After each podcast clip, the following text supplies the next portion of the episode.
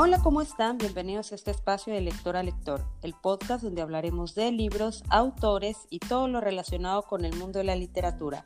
Yo soy Sol. Y yo soy Elisa. Comenzamos con un nuevo episodio.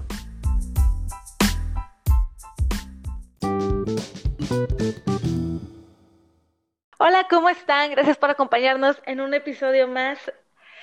Otro martes, otro tema. ¿Cómo estás, Sol? ¿Qué tal? ¿Qué tal te ha ido esta, esta semana? Pues me ha ido muy bien, aunque apenas está empezando, no puedo cantar victoria aún, pero me va muy bien. Este, ya como dato cultural para todos los que les interesa, o sea, mm, yo creo que ni a ti, este, hoy inicio mi dieta formalmente, la primer, el, el primer intento de dieta. no manches, yo también empecé Ah, pues entonces o triunfamos o, fracasamos juntas, pero todos juntas, ¿eh? Por supuesto que sí. Ahora, si alguien más se va a poner, se puso a dieta hoy, pónganoslo en los comentarios cuando subamos la imagen de este podcast. Mira, te voy a decir que para mí yo creo que yo siempre, bueno, no siempre, pero durante muchos años, muchos, es más, ya te mandé fotos para para que quede evidencia de que sí, que sí es cierto, fue una niña muy fitness. Todo mi desastre de las dietas y del ejercicio vino cuando me fui fuera de me fui fuera de México y ahí ya fue así como que, pues, ay, estoy en el extranjero, no importa. En lo que estoy por acá, este, tragaré como cerdo, viviré como cerdo y, ¿por qué no? Oleré como cerdo. no es cierto. no, pero ahí sí como que se desactivó mucho mi, mi, mi forma de, llevar mi vida fitness y lo perdí. Y luego, antes de regresar a México, o sea, cuando faltaban como dos meses, o sea, no creas que antes una semana, no, como dos meses antes de regresar a México, fue así como que, bueno, pues ya cuando regresa a México me pongo a dieta, ya cuando regresa a México me pongo a dieta. Y como regresé a finales de año, este, dije, bueno, ya el próximo año, y así me la fui, así me la llevé y subí de peso como no tienes idea. De hecho, el video en Instagram que subí de, ah, ya antes grababa en pijama, que no sé qué, ah, la vi, yo así, mis ojos todos chiquititos, mi cara era una luna. Ay, no, qué cosa tan desastrosa. Y yo así, no, Te no, no. pasas. Y ahorita hasta los ojos grandes se me ven, y mira que yo no soy de ojos grandes. Pero este, ay, no, no, no. Ya ahorita estoy retomando mi vida. Ya desde el año pasado este, empecé a retomar mi vida fitness, este, bajé de peso bastante.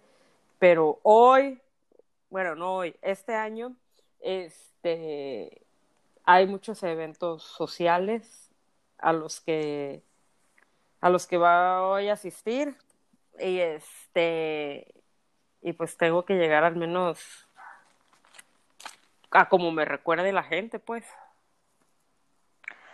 Si no, no me van a dejar pasar, va a ser así como esto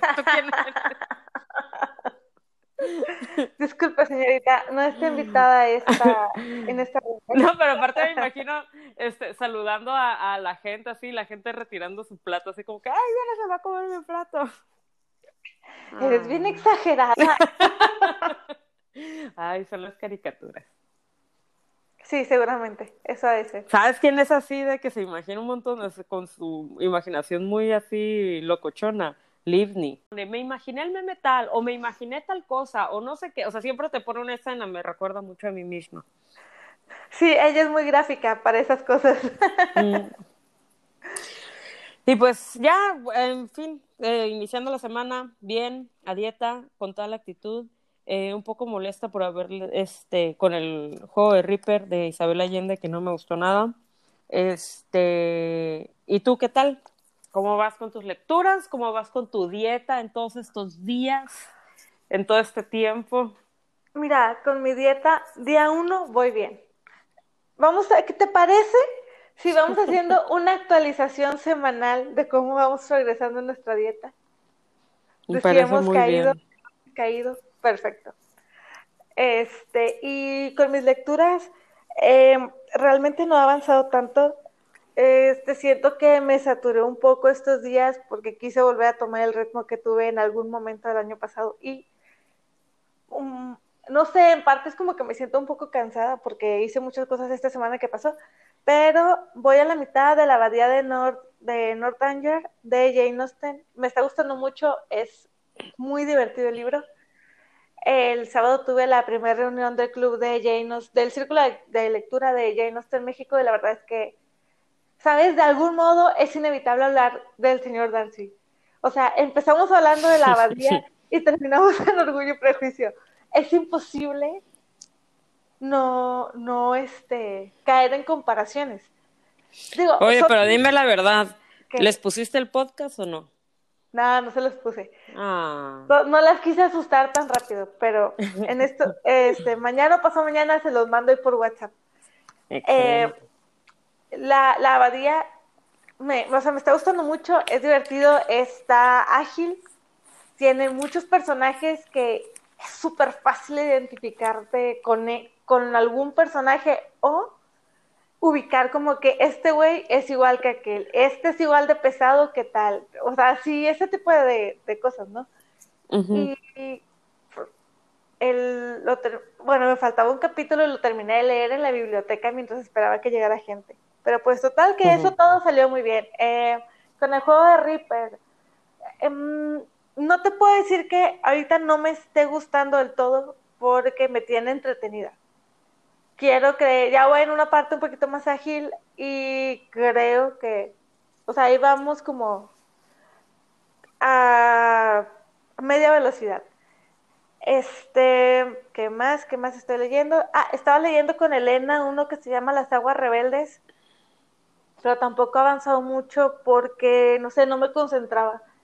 Y en la oficina, en ratitos libres, también estoy leyendo uno que se llama Una Furia de Alas de Alax. una furia de. Ay, una furia de alas negras se llama. Eh, pues ahí va más o menos, llevo como 50 páginas. Quiero ir leyéndolo así como que de 50, 50, 50 y algún día lo voy a terminar.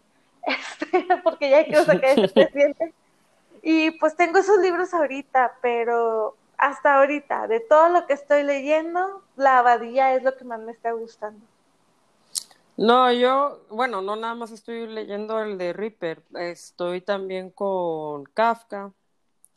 Eh, Ay, con el encantada con Kafka.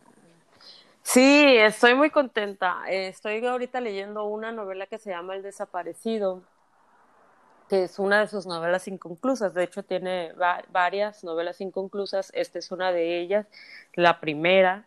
Eh, y originalmente había escrito el primer capítulo como un relato al que, se llamó El Fogonero. Pero este libro, eh, en todas las novelas de Kafka vas a ver mm, una sensación de sentirse inadaptado eh, con las demás personas, con las, en su entorno más bien. Pero este libro tiene la particularidad que te vas a sentir como que en un sueño de esos en los que tienes que hacer algo, pero algo pasa que, que no lo haces, pero aparte tampoco pones mucha resistencia para no hacerlo. O de esas veces en que das vueltas en círculos buscando algo y no llegas a tu fin. Este, cosas similares o se, se notan muchas cosas, este, algunas cosas que yo puedo al menos de lo poco que he leído de él, tanto en sus diarios como relatos y otras cosas que ha escrito, eh, puedo identificar algunas cosas con su forma de ser o por cómo se sentía él en algunas cosas que están pues este, documentadas en sus diarios o en comentarios de, de sus biógrafos pero este, pero bastante entretenido. De hecho, es una novela que no, a los fans de Kafka no les agrada mucho que digamos, precisamente por eso que te digo, que es un poco irreal en, en o sea, como que muy locochona la, la, la, la novela. No llevo mucho, llevo la mitad, un poquito más de la mitad, pero sí me está gustando. La tengo en stand-by porque me puse a leer el, el, juego de Reaper para poder estar en la reunión de, de este jueves este, pero sí, me está gustando. La verdad que en general Kafka me está gustando mucho. Y sí he estado, ahorita que, estoy leyendo el juego de Reaper y que no me está gustando para nada y que estoy, o sea, como que te estoy leyendo Kafka y de repente leo Isabel Allende y es como que un un choque muy fuerte porque son dos tipos de literatura muy diferentes. Entonces, leo a, Isabel Allende con todas sus descripciones innecesarias eh, que ya te he platicado. Eh, son, o sea, de repente tienes nueve páginas, nueve páginas y media con una descripción de algo y alguien que no te aporta absolutamente nada esa descripción al, a, la, a la novela, pues, o sea, no te va a marcar un antes ni un después después de, de lo que te está diciendo. Y sí es así como que me dan ganas de irme y de refugiarme y llorar los brazos de casca. Así que sálvame de esta mujer, por favor. Pero este, pero bueno, eh, ya mucha gente me ha escrito y se los agradezco en Twitter donde me recomiendan que si en algún momento le doy otra oportunidad a Isabel Allende, pues me vaya con la Casa de los Espíritus. Entonces, no sé, este año no va a ser definitivamente. Sí, vi que te estuvieron poniendo y que te decían que, que había otras novelas del, del inicio que eran mejores. A mí Libni me dijo que, pues que sí, que a lo mejor esta era como que me estaba chocando un poquito, pero que si le daba la oportunidad a una de las primeras, hay un contraste muy grande. Pero pues ya veremos. Sabes, una de mis compañeras de la oficina tiene muchos libros de Isabel Allende, entonces a lo mejor después de este, en unos meses, igual y si le pido uno de los que ella tiene y ya les puedo platicar qué me pareció. No, yo este, este año sí definitivamente sí te digo, no, lo, no voy a leer nada más de Isabel Allende porque de por sí ya con los libros que tengo tengo muchísimos pendientes. Aparte quiero leer este otros autores que tengo que no tengo sus libros, pero que sí los quiero leer este año. Por ejemplo, quiero leer más de Sandor Mara y quiero leer a Bukowski. Quiero leer a una escritora que se llama Irene Nemirovsky, que tengo muchísimas ganas de leerla. Y pues bueno, eh, no, Isabel Allende no es opción para, para este año y no y tampoco creas que, que, tengo la gran curiosidad por leer, por leer algo más de ella. O sea, no, no creo.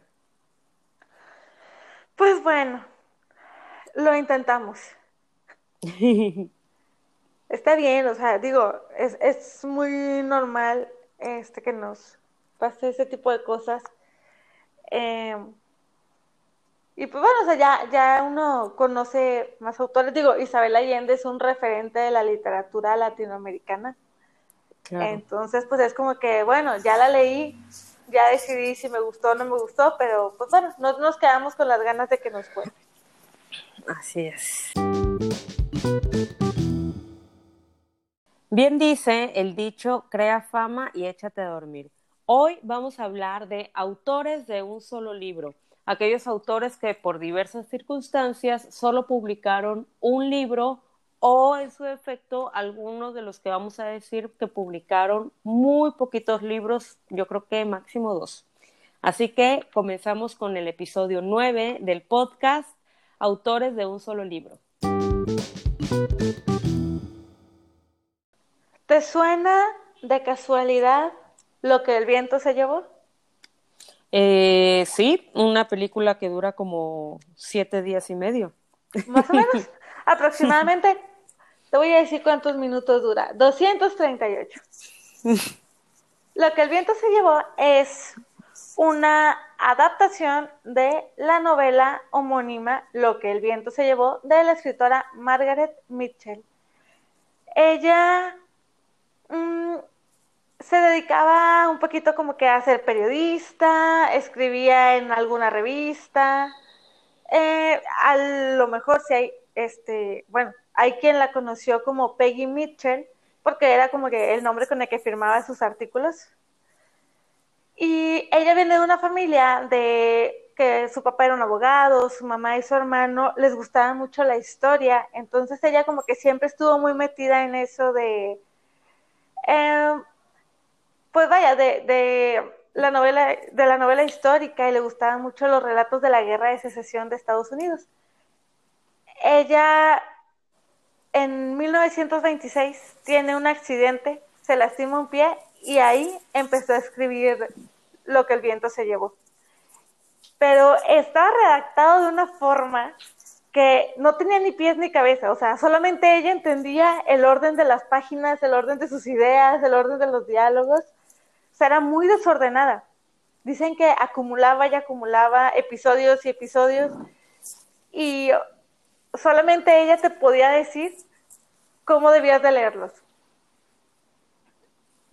Y nada más que en 1935 prácticamente nueve años después del accidente, ella todavía no había podido terminar de escribir, de escribir su, esta, esta novela, pero el editor de, el editor, perdóname, el vicepresidente de la editorial Macmillan estuvo en Atlanta en esas fechas y pues le presentaron más o menos ese desorden de documentos y le dijo de que bueno, ¿sabes qué? Tienes tanto tiempo para terminarla. O sea, ya, deja de andarte por las ramas y termina esto.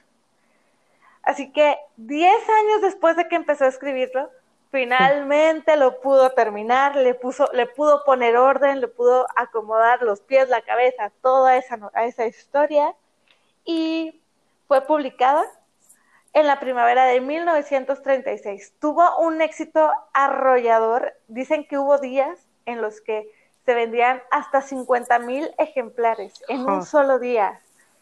Y el año siguiente obtuvo el premio Pulitzer. Y la, esta historia fue, o sea, de que así como salió, fue un éxito total en Estados Unidos y se empezó a hacer la traducción para todos los idiomas que se pudiera e incluso a braille para que los ciegos pudieran leerlo también. Órale.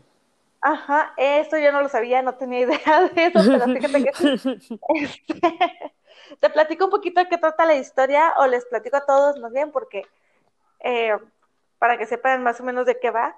Scarlett O'Hara vive en Tara, una gran plantación del estado sureño de Georgia, y está enamorado de, enamorada de Ashley Wilkes, que en breve contraerá matrimonio con Melanie Hamilton. Estamos en 1861, en los prolegómenos de la Guerra de Secesión, y todos los jóvenes sureños muestran entusiasmo por entrar en combate, excepto el atractivo aventurero Red Butler. A Butler le gusta Scarlett, pero esta, ella sigue enamorada de Ashley, que acaba de hacer público su compromiso con Melanie. Despechada, Scarlett acepta la propuesta de matrimonio de Charles, el hermano de Melanie, al que odia y desprecia. Años más tarde, y como consecuencia del final de la guerra, ya viuda, Scarlett debe afrontar situaciones nuevas como el hambre, el dolor y la pérdida, e instalarse en Atlanta, donde Melanie espera noticias de Ashley y Butler aparece de nuevo. Este libro eh, fue llevado a la pantalla grande y ahí también fue un tremendo éxito. Y, o sea, si ya era famoso antes del cine, imagínense lo famoso que fue después. Aparte es una novela larga, pues no es una novela nada corta. Sí, y sabes que este el personaje de Scarlett O'Hara está basado en la misma Margaret. ¿Ah, sí? Dicen, que era como que lo que voy viviendo, ahí lo voy acomodando, lo busco el modo de acomodarlo en la historia. Qué chistos. Sí, eh, también fíjate que dicen que ella, a pesar de que, o sea, ya era extremadamente famosa, ella seguía viviendo en la misma casita, eh, llevaba su vida normal, sencilla, te contestaba todas las, todas las cartas que le enviaban, ella procuraba contestarlas. Y ella muere en 1949 atropellada por un camión cuando ella y su marido iban cruzando una calle en Atlanta. Y a los cinco días de que la atropellan es que, que ella se muere. Y decían por ahí, era una mujercita de ojos azules, simpática y modesta, que solía decir, sé lo que es trabajar bien y entiendo los libros. El mío no me parece bueno. Pues puede que a ella no le pareciera bueno, pero vendió cerca de 4 millones de ejemplares en Estados Unidos en solo 15 años. Y dicen que, que lo, por lo mismo de todo lo que ella estuvo, o sea, vaya, después de publicar, como que tuvo mucho trabajo de todas formas, entre entrevistas y, y más, y ya no les dio tiempo de escribir nada más, solamente algunos eh, artículos para periódicos y revistas. Entre otras cosas, la, la película ganó ocho Oscar, además un título honorífico para William Cameron y... ah, mira, fíjate que cuando salió la película, ella tuvo que ir a la premier porque ya muchas mujeres se habían hecho pasar por ella. Como ella no era muy dada a, andar ahí este, en el alboroto porque ella llevaba una vida más bastante sencilla, este, tuvo que ir porque ya la andaban suplantando. Y este año se cumplen 80 años de que se hizo la película. Así que en febrero y marzo de este año en cines de Estados Unidos la van a estar proyectando.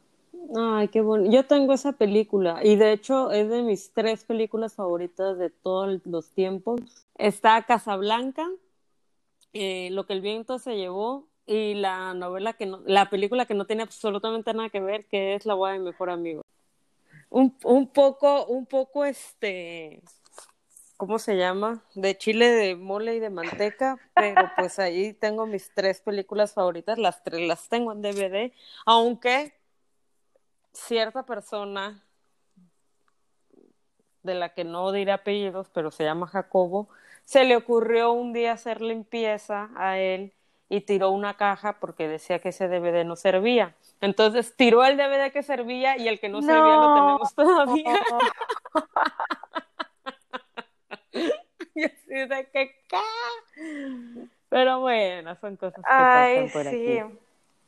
Lo que el amor, lo que el amor perdona, ¿verdad? mira, lo bueno que no soy así de ver mucho películas ni nada por el estilo.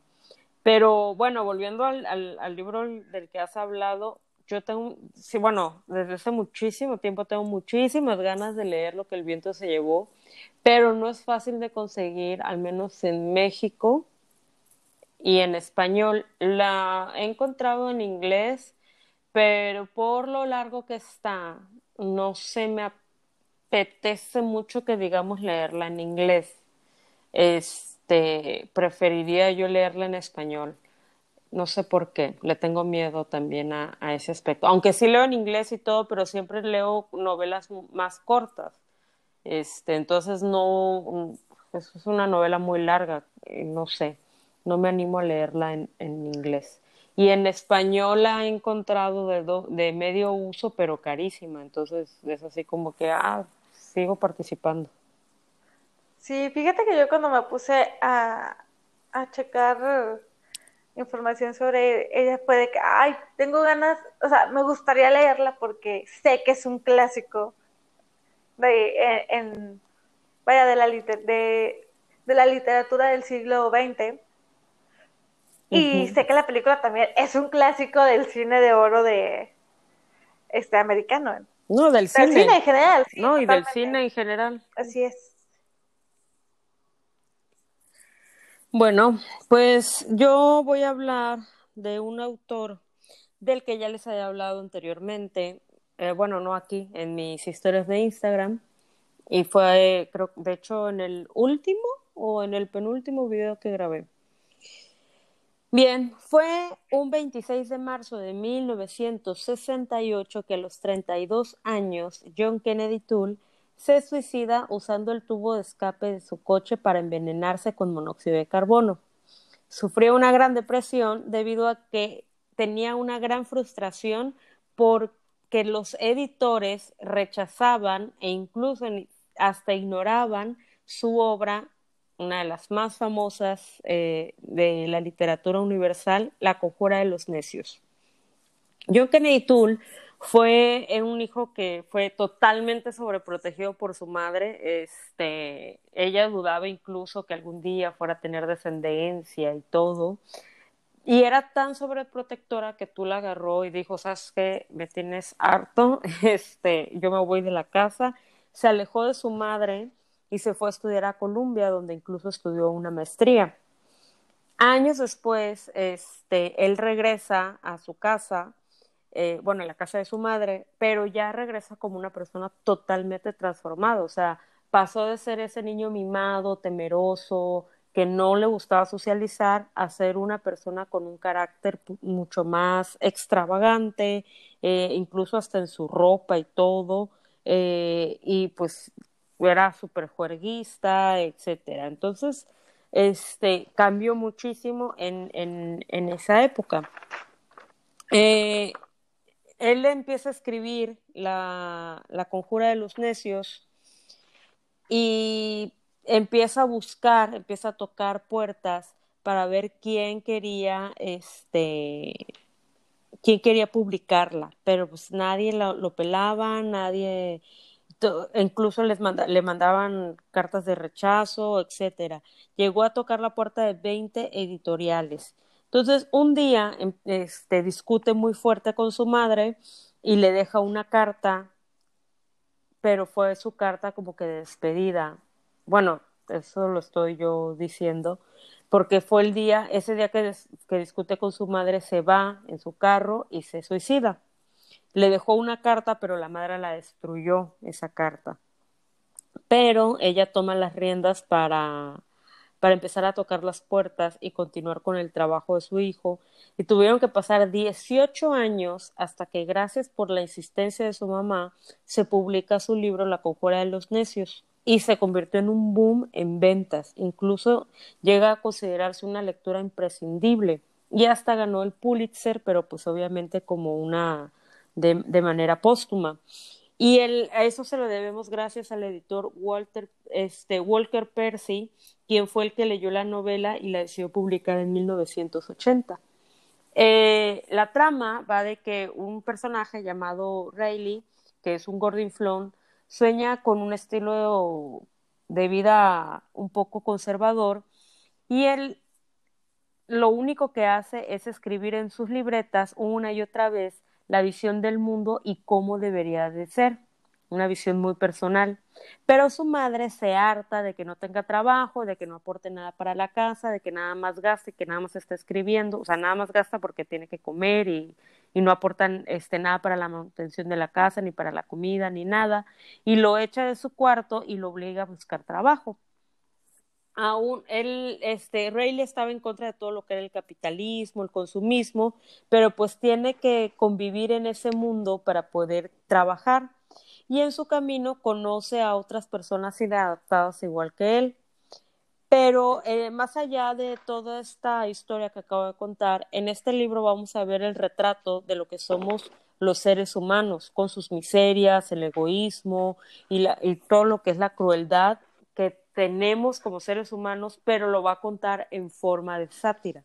Entonces es una novela divertida, pero que al mismo tiempo hace una radiografía de lo peor de la sociedad. Eh, hablando de la conjura de los necios, eh, que fue un libro rechazado, vemos también otras novelas que sufrieron el mismo el mismo trato que recibió esta, pero obviamente pues los autores no se suicidaron y este bueno, no se suicidaron por ser rechazados y este su persistencia los recompensó y mucho. Una de ellas pues es la famosa J.K. Rowling, que fue rechazada diez veces, incluso en España se la rechazaron para, publicarla en castellano, hasta que Salamandra dijo, pues va, yo voy con, esta novela bastante interesante, y fue, bueno, fue su boleto de lotería de Salamandra. Este, otro autor que sufrió un rechazo y mayor fue James Joyce, eh, con un libro de cuentos que fue rechazado 22 veces. Eh, autor también rechazado, Marcel Proust, cuando quiso publicar El Camino de Swan, que es la primera parte, la primera entrega de su mm, obra maestra, que es En Busca del Tiempo Perdido, este, que son varios libros, para los que no sepan, por eso digo El Camino de Swan, que es el primero, y fue rechazada por un editor y escritor que a su vez lo rechaza porque no le caía bien Marcel Proust.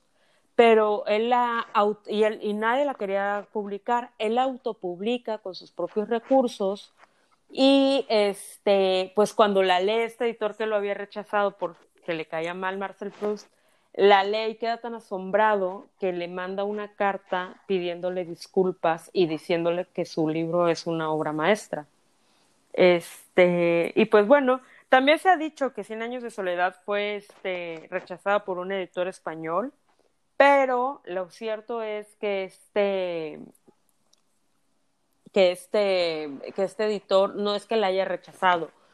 Él ya había leído este, obras de Gabriel García Márquez y le habían gustado. Y cuando Gabriel García Márquez le manda el manuscrito de Cien años de soledad, es, él le, se lo manda con un telégrafo, en un, a, través de un telégrafo, y este, perdón, de un telegrama, se lo manda y le, este tipo está de vacaciones, se, y ya cuando regresa ve el telegrama y se queda así como que, ¿what?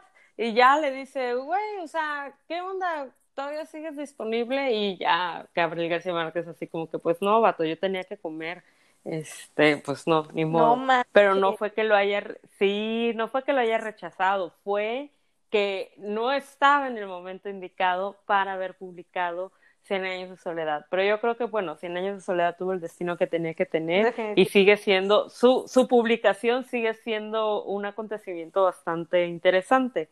Pero este, pero sí, o sea, imagínate los topes de cabeza que se debe haber dado ese editor pero y se, y mucho se dijo se dijo muchísimo es que no recuerdo el nombre el nombre del, del porque ni siquiera iba a mencionar este, este asunto de Gabriel García Márquez pero me acordé.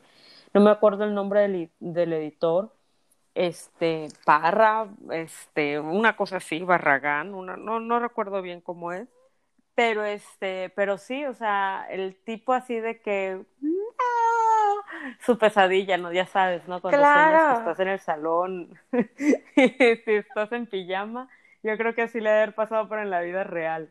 Este, pero bueno, no, no fue que le haya rechazado. Él, bueno, en el caso de él fue de que chin, o sea, no, no tuve oportunidad. Pero como con J.K. Rowling, o sea, Harry Potter es uno de los libros más vendidos de la historia. Sí, sí, sí.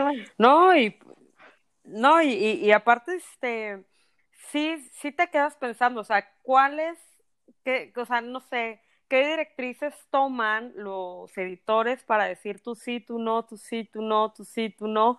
O porque lo que para unos es algo que rechazan, que no les interesa, que no les gusta y hasta lo critican y hacen malas críticas, para otros es una obra de arte, la publican y llega a ser una obra literaria monumental. Entonces, ¿qué directrices se tomarán? O sea, si ya, obviamente sí es la, la percepción o la, la, opinión personal de cada editor, su formación, sus gustos, etcétera, pero sí está cañón, o sea, imagínate, o sea, y hay muchísimas este, novelas, o sea, lo hemos visto con Jane Austen, con Mary Shelley, con las Bronte, o sea, con un montón de, de escritores que han sido rechazados, pero pues bueno, eh, la conjura de los necios es una de ellas.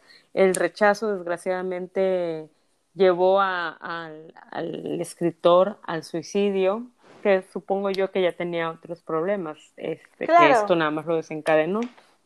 Y este, y a final de cuentas, pues uno se pregunta qué habrá, qué otras cosas hubiera podido escribir eh, este, esta persona que pues, simple y sencillamente decidió terminar por su, con su vida debido a las frustraciones. Claro, y es que mira, hay algo interesante también. Eh, si hubieran escrito otra cosa, ¿hubiera sido igual de popular? O sea, igual, hubiera llegado a ser lo que fue, lo, este, por ejemplo, en este caso, eh, La Conjura de los Necios, que fue el único libro que escribió el autor, o en el caso de, de Margaret Mitchell, eh, que fue el, lo, que, lo que el viento se llevó, o sea, si hubieran escrito algo más, hubiera logrado alcanzar los mismos niveles, porque mira, aquí vuelvo a lo mismo a lo que te platicaba hace un rato, este, al principio, de que nosotros estábamos leyendo la abadía de Northanger y terminamos comparando todo, absolutamente todo con orgullo y prejuicio.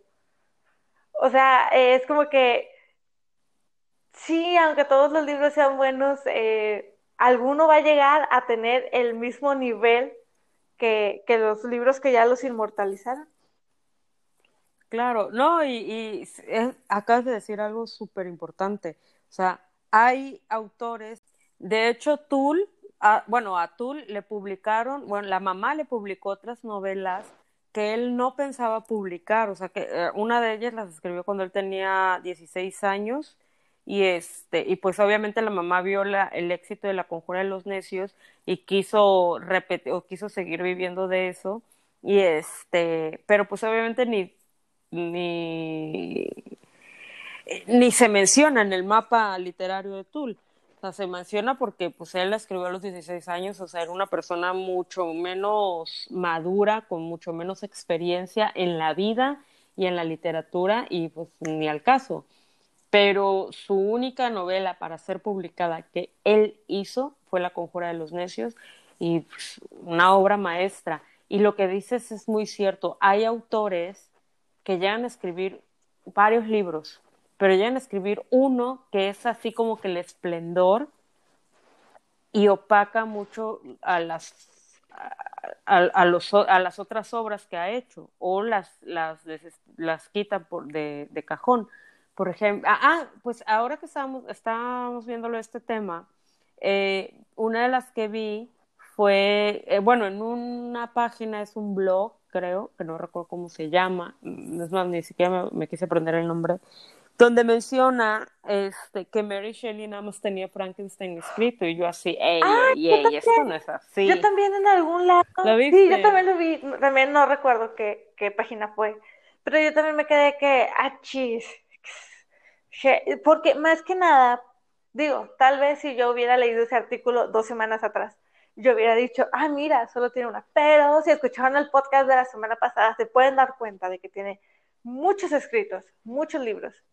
Digo, muchos no son 100, ¿verdad? Pero si tiene, ¿qué serían? ¿Unos 10? Eh, sí, unos 10 yo creo que sí. Es más, aquí está. Es más, se los voy a decir. ¿Cómo se llama? Libropatas.com. 10 escritores que tuvieron un único pero gran éxito.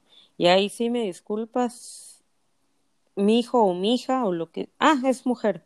Este, pero pues no, o sea, yo creo que te hace falta escuchar nuestro podcast para para saber de qué trata. No, y es que, chavos, o sea, la verdad es que aunque no se trata solamente de leo por encimita, o sea, es busca información de verdad y ponte a checar en distintas páginas, compara la información que te da una página de la información que te da otra página. Y ahí ya te puedes ir dando cuenta de que, ah, chis, pero porque aquí dicen una cosa y acá están diciendo otra. Mm. O sea, es, es, aunque no lo crean, es un trabajo de investigación que no es nada más la primera página que me aparezca y con eso basta. Sí, de hecho, de, de Tool dicen que en varios lugares dicen que este que la conjura de, los necios es la única novela que tiene, pero no, o sea, yo sí les aclaro que si tiene otras que las escribió no para ser publicadas como novelas. Y ahorita que dices eso, ¿sabes qué me que, que, que, que de buscar todo? Me recuerda mucho. Ahora sí que nos vamos a ir ahí por las ramas, ahí vamos a, de repente a platicar sobre el avión presidencial, algo así. Este, no, por favor, porque luego tengo pesadillas. Eh, sí soñé con el avión presidencial. Aparte, no sé si me lo ganaba o qué, pero estaba ahí con mis papás y se iba a estrellar, pero ya sabemos que se iba a estrellar y mi papá se acostaba a dormir y yo decía, hola, qué, tranquilo.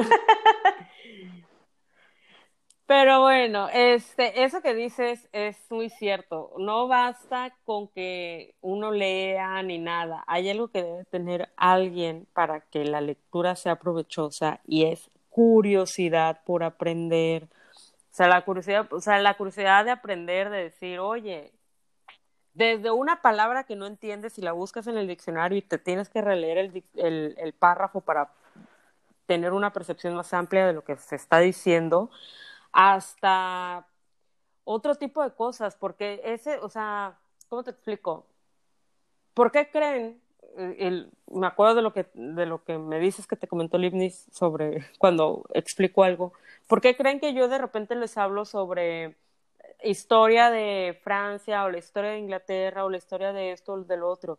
Porque me da la curiosidad sobre cómo vivía ese escritor o cómo vivían los personajes de ese escritor, porque todo lo que escriben, por muy romántico, por muy fantasioso, por muy lo que ustedes quieran, tiene un contexto de algo, de lo que se está viviendo en ese momento, de lo que les inspiró a esta persona, quiénes influyen para que escriba de una manera o de otra, a quienes leían, eh, cosas, por, quiénes son sus contemporáneos, sus coetáneos, quiénes, este, todo, cómo fue su educación, entre más sepas, eh, y ya me acordé también de la, del meme que me compartiste de que cuando un escritor tiene diario y tú así se han abierto la cama de los secretos, y que me dijiste, ese eres tú, pero pues es que eso me encanta, porque no hay mejor manera de conocer o de entender una obra que conocer en qué momento fue escrita, por qué fue escrita,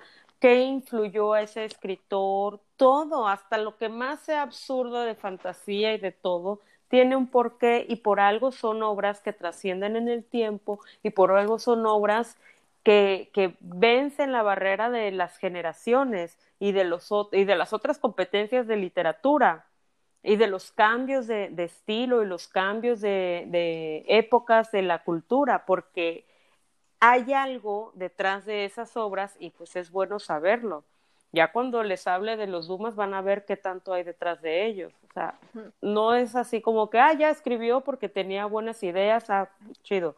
No, o sea, hay un porqué y eso es lo que a veces a mí cuando les cuento este, datos curiosos que de repente, creo que la última historia destacada que tengo es de Confucio, que de repente les hablo ese tipo de cosas, es para que ustedes también se les pique la curiosidad a la hora que estén agarrando un libro, porque eso los va a llevar a otra cosa. No necesariamente y no todo son novelas, sí, es lo divertido, es lo entretenido, es lo que te hace pasar un buen rato, pero también te hace pasar un buen rato leer un ensayo sobre algo, cortito, largo, como quieras, pero te, te, te amplía tus conocimientos y puedes entender mejor muchísimas otras cosas.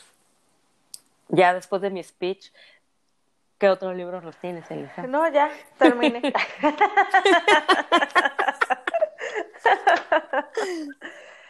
bueno, pasemos a un tema mm, más asiático. What? Vamos a hablar sobre Ay, güey. Ah, me de una geisha. Te lo juro, me dejaste bloqueada, lo siento. Ay, perdón, perdón por esta ataque de risa. Ay, discúlpenos, es que la neta si escucharan este cómo es el proceso para crear este podcast, ay, también estaría sí. igual que nosotras. Eh, bueno, Memorias de una geisha es un libro que se publicó en 1996. El autor es Arthur Golden. Este chico era como que mm, un niño, pues no te puedo decir que rico o mimado, pero sí que su papá y su mamá eran editores en el Chattanooga Times, que era periódico revista en Tennessee. Y su abuelo era editor del New York Times también. Entonces como que ya venía de una familia de, gente que estaba metida en el ámbito de, los libros, del periódico, de las revistas, todo esto. Este chico decide estudiar arte en Harvard, se, especializa, se especializa en arte japonés y después va y sigue, termina de estudiar un poquito de esto en Colombia, también se va a la Universidad de Beijing, aprendió chino mandarín, japonés, hubo un tiempo en que estuvo viviendo en Tokio, le gustaba mucho la cultura japonesa y estaba como que su, su talón de Aquiles. Entonces, un tiempo está trabajando como editor en el prácticamente negocio familiar que casi casi era de el Chattanooga Times. Y después de esto, y con todo el aprendizaje y todo lo que conocía de, de la cultura asiática, es que Arthur Golden se decide a, a publicar su primer novela, que es Memorias de una geisha. Y creo que al decir su primer novela, debo decir también su primer y única novela. Y Memorias de una geisha es uno de los bestsellers más importantes de las últimas décadas. Realmente hubo un momento en que hubo un boom, más que nada, entre que el libro eh, gustó muchísimo, se tradujo a más de 30 idiomas, se ha, se ha publicado prácticamente en todo el mundo, pero a esto añádanle que en el 2005 se le hizo una película. Tuvo mucho éxito, comentarios muy positivos, ganó tres premios Oscar, entonces fue como que el segundo aire del libro. Pero para poder escribir este libro, Arthur estuvo recabando información con entrevistas, con algunas que eh, algunas geishas que, que fueron realmente geishas en su momento. Hay una que quisiera destacar que es Iwasaki Mineko, que ella fue como que la que más información le dio y terminó por demandar a Arthur Golden porque dio información que no debía haber dado. Según leí, ellos dos habían quedado en que no iba a salir su nombre, el nombre de ella, o sea que en ningún momento la iba a mencionar. Además, que tampoco iba a deshonrar la profesión que era ser una geisha. Que claro que este güey, pues como que se lo pasó por el arco e hizo todo lo que le habían dicho que no debía de poner. En, la novela, eh, yo sinceramente no he leído ese libro, pero dicen que prácticamente ponen a las geishas como prostitutas, vaya, prostitutas de lujo. Y esta chica Mineko decía que es que eso no fue lo que a mí me pasó, o sea, yo no te conté eso, yo no sé por qué lo estás haciendo así, eso está mal. Fue una demanda y llegaron a un arreglo económico a favor de, de Mineko y en el 2003, eh, perdón, sí creo que fue en el 2003, ella publicó su propia historia llamada Vida de una geisha. Sí, este pobre chico, bueno, no tan pobre, ¿verdad? Se, según cuentan, medio se aprovechó de la situación y pues puso, incumplió el contrato que ya tenían. bueno, les platico un poquito eh, de la sinopsis de este libro, que es poco antes de su muerte, Sayuri, una anciana japonesa afincada en Nueva York, cuenta la historia de su vida a un joven amigo americano. El poder de seducción de la voz narrativa de esta geisha legendaria transporta al lector a un Japón de entreguerras, lleno todavía de ecos feudales y a una de las tradiciones japonesas que más curiosidad inspiran en el mundo occidental, que es la de la geisha, una peculiar práctica cultural a la que están ligadas artes como la seducción, la danza, la pintura o la clásica ceremonia del té. Este, como ya les platicé hace un rato, es un libro que ha tenido muchísimo, ha vendido muchísimo y se han hecho muchísimas traducciones también. ¿Ya viste tú la película? La verdad es que yo no la he visto tampoco. No, no he visto ni la película. Sabía, o sea, obviamente si la conozco, sí, sé que existe. Y el libro siempre me ha llamado la atención, o sea, siempre ha sido como que curiosidad para mí. Sobre todo, por ejemplo, una de mis primas eh, me dijo que ella le gusta mucho ese libro. Entonces, empecé a investigar y todo, más, o sea, no investigar sobre el autor ni nada de lo que tú has dicho, absolutamente más que la sinopsis. Me llamó la atención eh, pero no, o sea, no ha sido como que, ah, ya ahorita sí lo voy a leer, si lo compro, no, no, no me ha pasado. Entonces, por eso lo he dejado pasar. Pero este, pero sí, bueno, he escuchado buenas referencias sobre, sobre el libro, que está bien y todo, y dicen que la película igual está muy bien. Creo que la película la empecé a ver y me quedé dormida. Pero no crean que es porque esté mala la película, sino porque yo me quedo dormida en todas las películas y en todas las series excepción de Los Simpson y este y alguna que pueda estar muy muy buena. Hasta para ver a Henry Cavill me acabo de dormir. Por eso les digo todo. Sí, después de eso no pueden esperar mucho de mí. Que cuando yo estaba en la facultad, hace unos días, este... eh, el semestre pasado. El semestre pasado, eh, una compañera andábamos en una plaza comercial y yo quise llegar a Porrúa a comprar Orgullo y Prejuicio porque se me había perdido, porque siempre se me perdía ese libro. Entonces llegamos a comprarlo y ella se compró Memorias de una geisha. Y me acuerdo que le dije, cuando lo termines de leer me lo prestas. Pero después pasaron cosas que no vi que avanzara con el libro y luego después dejamos de ser amigas, así que ya nunca me lo prestó. Mm. Y igual que a ti, o sea, no siento un apuro por leerlo. No es como otros libros que, que, ay, no manches, tengo muchas ganas de leerlo, a ver si este año me puedo con él. No, pero pues sí, a ver. Es más, ¿sabes qué? Yo siento que es más la curiosidad de que fue una película famosa y que tiene un libro que dicen que está bien, que realmente la, esas ganas de leerlo, o sea, no son ganas, es curiosidad de decir, oh, pues de qué tratará. Pero como tanto tú como yo, siento que a ti te pasa lo mismo, de repente pues llegan libros que son mucho más atractivos o te dan mucho más curiosidad o realmente les tienes ganas o en tu caso son compromisos con las editoriales, este, que pues obviamente no, como que tampoco es como que la tengas presente Memorias de una geisha, o sea, es así como que estoy en la librería y lo veo y, ah, ese libro a veces me da curiosidad. Es que, o sea, cuando salió, no sé, ya después de que había pasado la película y que ya la habían empezado como que a pasar en tele abierta y así, o en cable, nunca hubo un momento en el que dije, ah, no manches, déjame siento a verla. O sea, no me pasó eso. Entonces, pues no, no está entre mis prioridades en, ni a corto ni a largo plazo. No, y, seguramente alguien de nuestros radioescuchas ya la habrá leído y nos espero que nos escriban, luego nos escriben. me da mucho gusto. Que a lo mejor nos dicen, sabes que yo la leí, me encantó, me gustó muchísimo, pero pues yo creo que tampoco así me va a dar curiosidad por comprar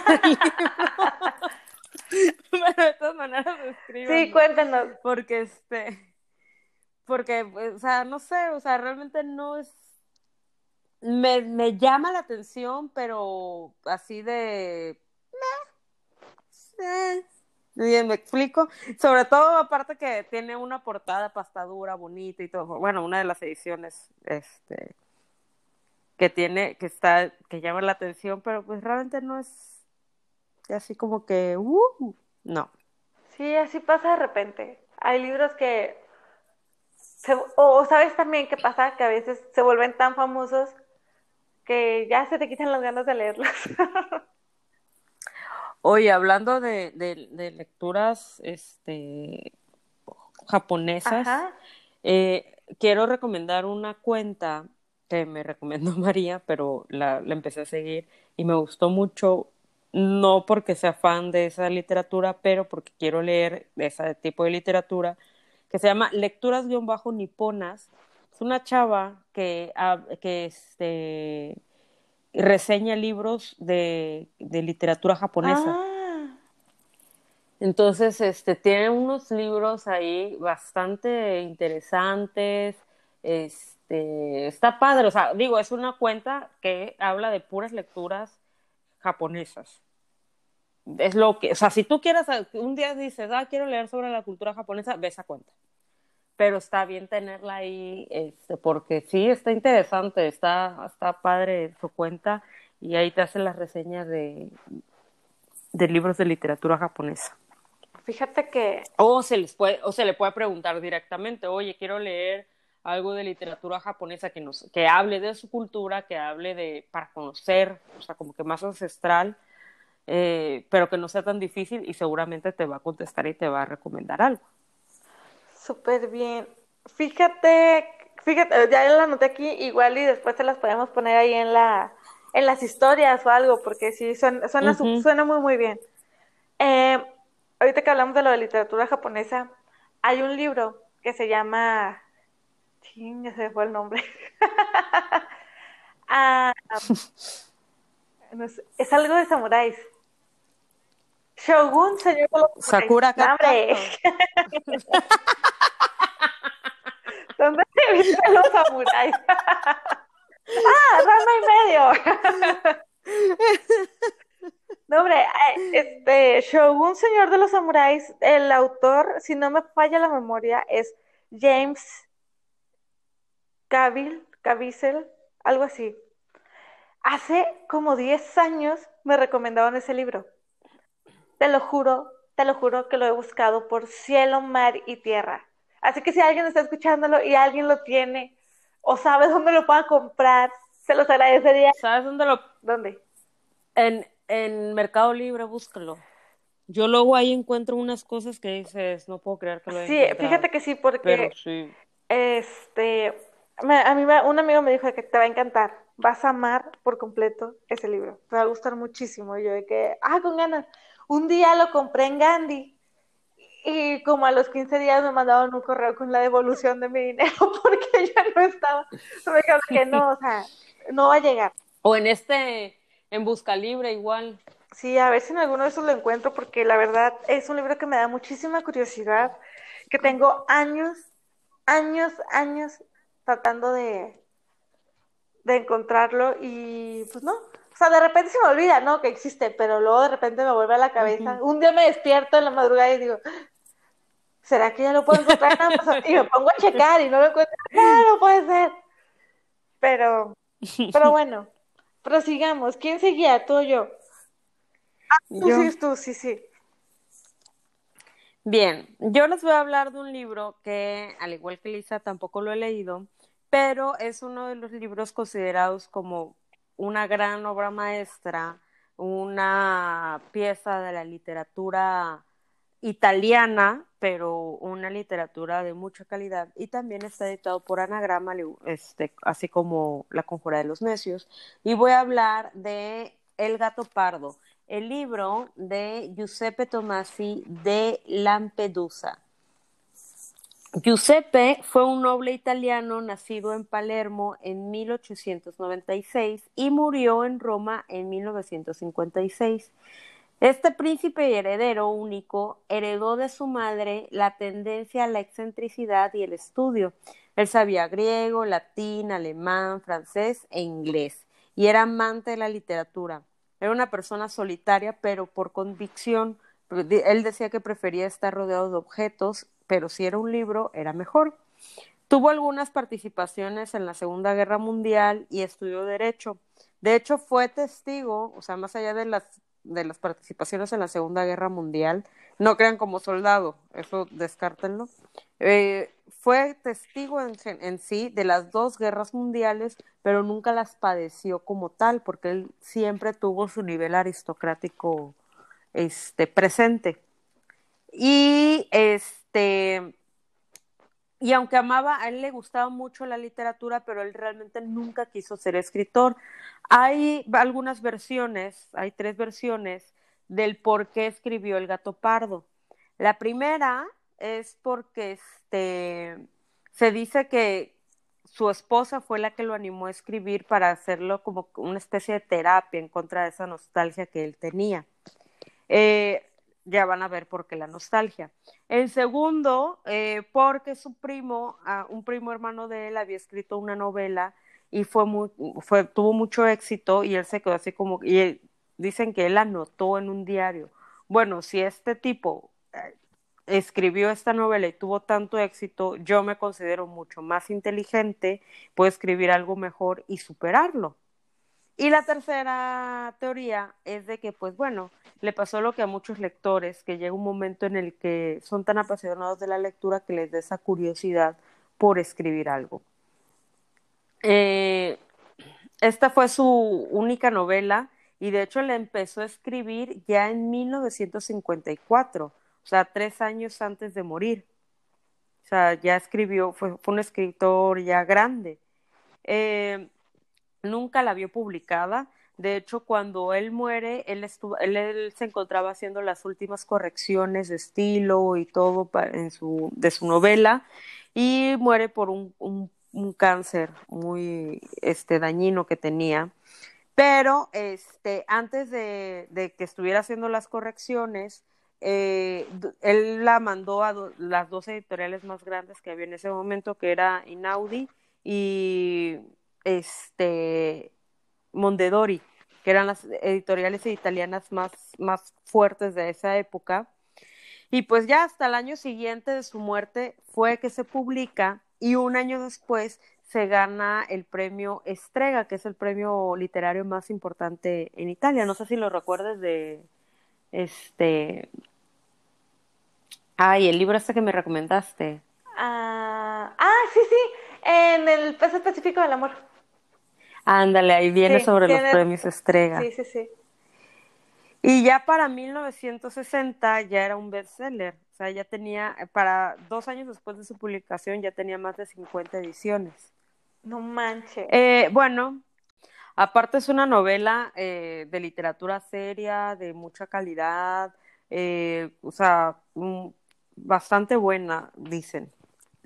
y lo dicen críticos literarios, de hecho, José Carlos Rodrigo Bretón, el de literatura instantánea, es de sus novelas favoritas. Pero bueno, ahí va la trama.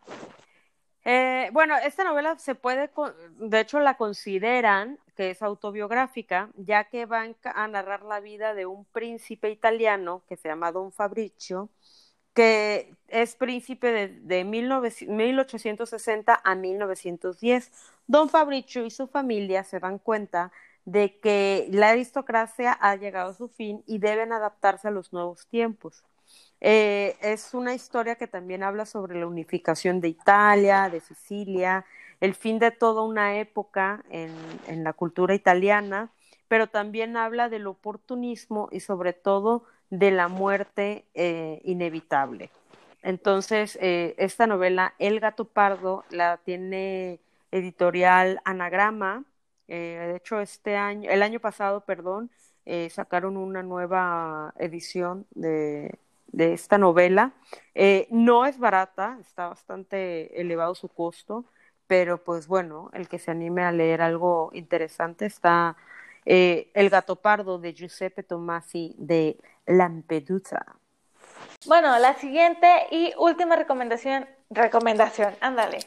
El último que yo traigo, que el último escritor y el último libro es El guardián entre el centeno del escritor Jerome David Salinger. Este es un caso bien curioso eh, que me, gustó mucho eh, investigar sobre él y tengo muchísimas ganas de leer el libro. O sea, me, quedo con muchas ganas, aunque ay, investigando leí unas cosas muy positivas y otras muy negativas. Pero te cuento, Jerome David Salinger nació el primero de enero de 1919, justamente el año pasado fue, fue su, hubiera cumplido, 100 años. Y la familia, la familia de él se dedicaba a la importación de carnes y quesos europeos. Él se dedicó al principio a publicar relatos en la revista literaria Story en 1940. Y lo hizo gracias a que un editor llamado White Burnett, que, que le dio en su momento curso, eh, un curso de escritura en la Universidad de Columbia, y fue como que eh, mucha influencia para él. Además, este escritor también tiene, había influido un poco, había ayudado a publicar a Truman Capote, Capote ¿cómo se pronuncia? Capote. Sí, Capote. Capote, había, este, lo había ayudado a, a publicar también. Entonces, o sea, era alguien reconocido, alguien de peso, y que fue como que el que empezó a ayudarle a escribir. Pero este, este hombre, Salinger, odiaba la fama. Estaba muy obsesionado con cuidar su vida privada, eh, rechazaba mucho mm, exponerse al público que le gustaba demasiado su novela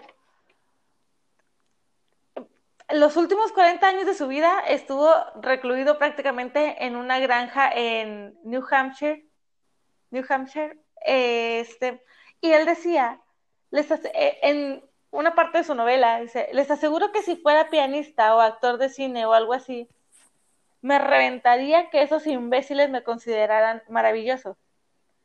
hasta me molestaría que me aplaudiesen. La gente siempre aplaude lo que no debe. Si yo fuera pianista, creo que tocaría dentro de un armario. O sea, él es así bien curioso.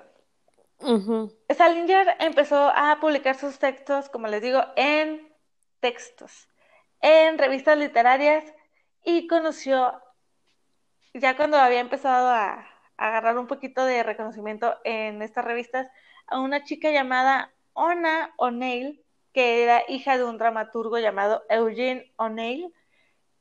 Y él está muy enamorado de ella, muchos dicen que fue el amor de su vida, pero eh, llegó la Segunda Guerra Mundial. Salinger se alista después del bombardeo que hay en Pearl Harbor y se va a la guerra. Muchos dicen que, bueno, no muchos dicen, eh, más bien, dos personas que escribieron una de sus biografías dicen que este Salinger era como que el niño rico de Nueva York, privilegiado, eh, que él pensó como que voy a la guerra, voy a ser súper heroico y voy a volver y me van a condecorar y voy a ser súper boom. Aunque como que antes de ir a la guerra era de que sí, sí quiero ser famoso, pero después de la guerra su percepción cambió totalmente, sobre todo y en una de sus biografías dicen que él llegó a cuestionarse si tal vez lo que él necesitaba era eso, curtirse en la guerra, ser más profundo como persona, como escritor. Y la verdad es que la guerra sí que lo cambió por completo. Él vuelve a Nueva York ya casado con una, una doctora alemana y al año siguiente se divorcia.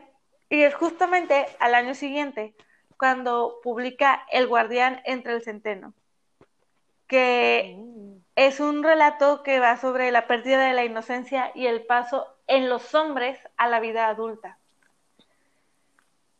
Más o menos al año, este libro vende 250 mil ejemplares.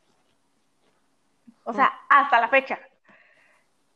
Eh, este libro a Salinger le tomó alrededor de 10 años escribirlo y dicen que cuando él está en la guerra, él llevaba seis, seis capítulos de su novela con él.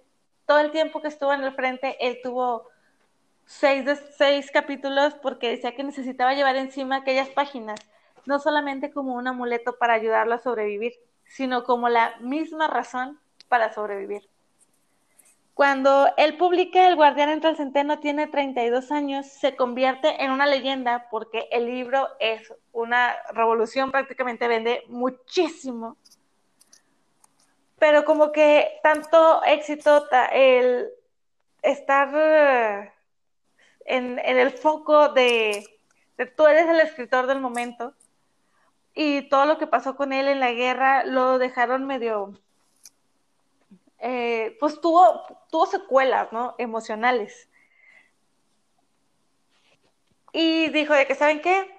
Ya no quiero volver a salir en ningún periódico, no quiero volver a salir en una revista, no vuelvo a dar entrevistas, no quiero saber nada de mis admiradores, de los periodistas. Es más, ya no quiero ni siquiera que promocionen mi obra. Fue tanto así que hizo que las editoriales quitaran su foto de la portada del libro y todo lo relacionado con, con, él no apareciera ahí. Digo, obviamente aparecía su nombre, ¿verdad? Pero mientras menos información pudieran tener, él era más feliz porque ya no quería saber de nadie. En el 65, de plano dice que, ¿saben qué? Ahí se ven, yo ya me voy a mi casa, ya no quiero volver a saber de ustedes. Y es cuando se retira a la granja, que, una granjita que tenía. Y escribe, pero escribe para él mismo, ya deja de escribir para, para más personas. En el 74 le da una entrevista al New York Times y les dice que sí, o sea, me gusta escribir, amo escribir, pero escribo solo para mí mismo y para mi placer. Y lejos de conseguir lo que él quería, que era como que el pasar inadvertido, que ya nadie se acordara de él, el hecho de que empezara a, retraerse, a volverse casi como si fuera un ermitaño, hizo que se volviera un mito. Era un escritor muy enigmático, eh, todos estaban buscando su imagen, lo, vaya, casi que lo perseguían, y él fue así de que no, o sea, por favor, entiendan, lo que no quiero es esto, y ahí están todos detrás de él, tratando de encontrarlo. él se, se hizo al budismo, poco después se vuelve a divorciar de otra, de otra esposa que tuvo, este, y tuvo dos hijos, este, y fíjate que uno de ellos eh, fue actor en una película del Capitán América de los 90. La verdad es que no me fijé, no chequé la foto ni nada para, para saber cómo era. Pero él, en el, muere a los 91 años, el 27 de enero del 2010. Pero vuelvo a lo mismo, contrario a lo que él deseaba. En los últimos años de su vida fue, tuvo muchos problemas porque se publicaron varias biografías que él no autorizó. Antes ya había peleado con un autor y, lo, y logró que la editorial sacara de, del mercado la biografía no autorizada que habían hecho de él, pero hubo una mujer que ella tenía 18 años y él tenía alrededor de 52 y fue amante de él y ella fue de que, ah, voy a publicar mi biografía de este güey. Qué cabrón. sí, o sea, ya este pobre hombre ya como con 80 años cuando ella publicó la biografía. Y pues no, o sea, él ya. se acordaba de ella. Sí, yo creo haber dicho, ¿en qué año dices que salimos tú y yo? De hecho, la hija de él también después este, también publicó una biografía que se llama El guardián de los sueños, donde describió a Salinger como un hombre egoísta, mujeriego y machista. Ya después de que él muere, obviamente hubo más entrevistas. Eso me suena, me suena a la hija de de Carlos Fuentes, ¿no? Que sacó un libro del papá diciendo lo mismo. Bueno, o sea, según ella es un libro sobre su mamá, pero pues obviamente el atractivo de todo mundo es que habla de Carlos Fuentes. Por supuesto. Sí, y este el te digo, tuvo varias biografías y de hecho hasta han hecho películas de su vida. Unos dicen que era muy sensible, otros obsesivo y excéntrico, pero pues sigue siendo un autor de esos que te enigmáticos, que te intriga saber un poquito más sobre su vida. Y bueno, te voy a platicar de qué se trata este libro por si no estás enterada. La cosa es que te puedes poner ahorita mismo a buscar cuál es la sinopsis del guardián entre el centeno y no vas a encontrar nada. Porque, ajá, porque tiene algo así que por deseo expreso del autor, chinga, se lo pasé a Rodrigo, pero sabes que no lo anoté. Por deseo expreso del autor, toda esta información fue retirada. Eso es lo que encuentras en la sinopsis. Al menos eso fue lo que encontré yo en Porrúa, en y en Amazon. Ajá. No, pero aparte dices, así es como que ya decir de, ya vato, o sea, a ver, si no querías no hubieras publicado nada. O sea, ahora te aguantas. O sea, ya, ya también, ¿qué onda con él? Es más, sí estoy buscando, ¿eh? En este preciso instante. bueno, mientras buscas, les platico.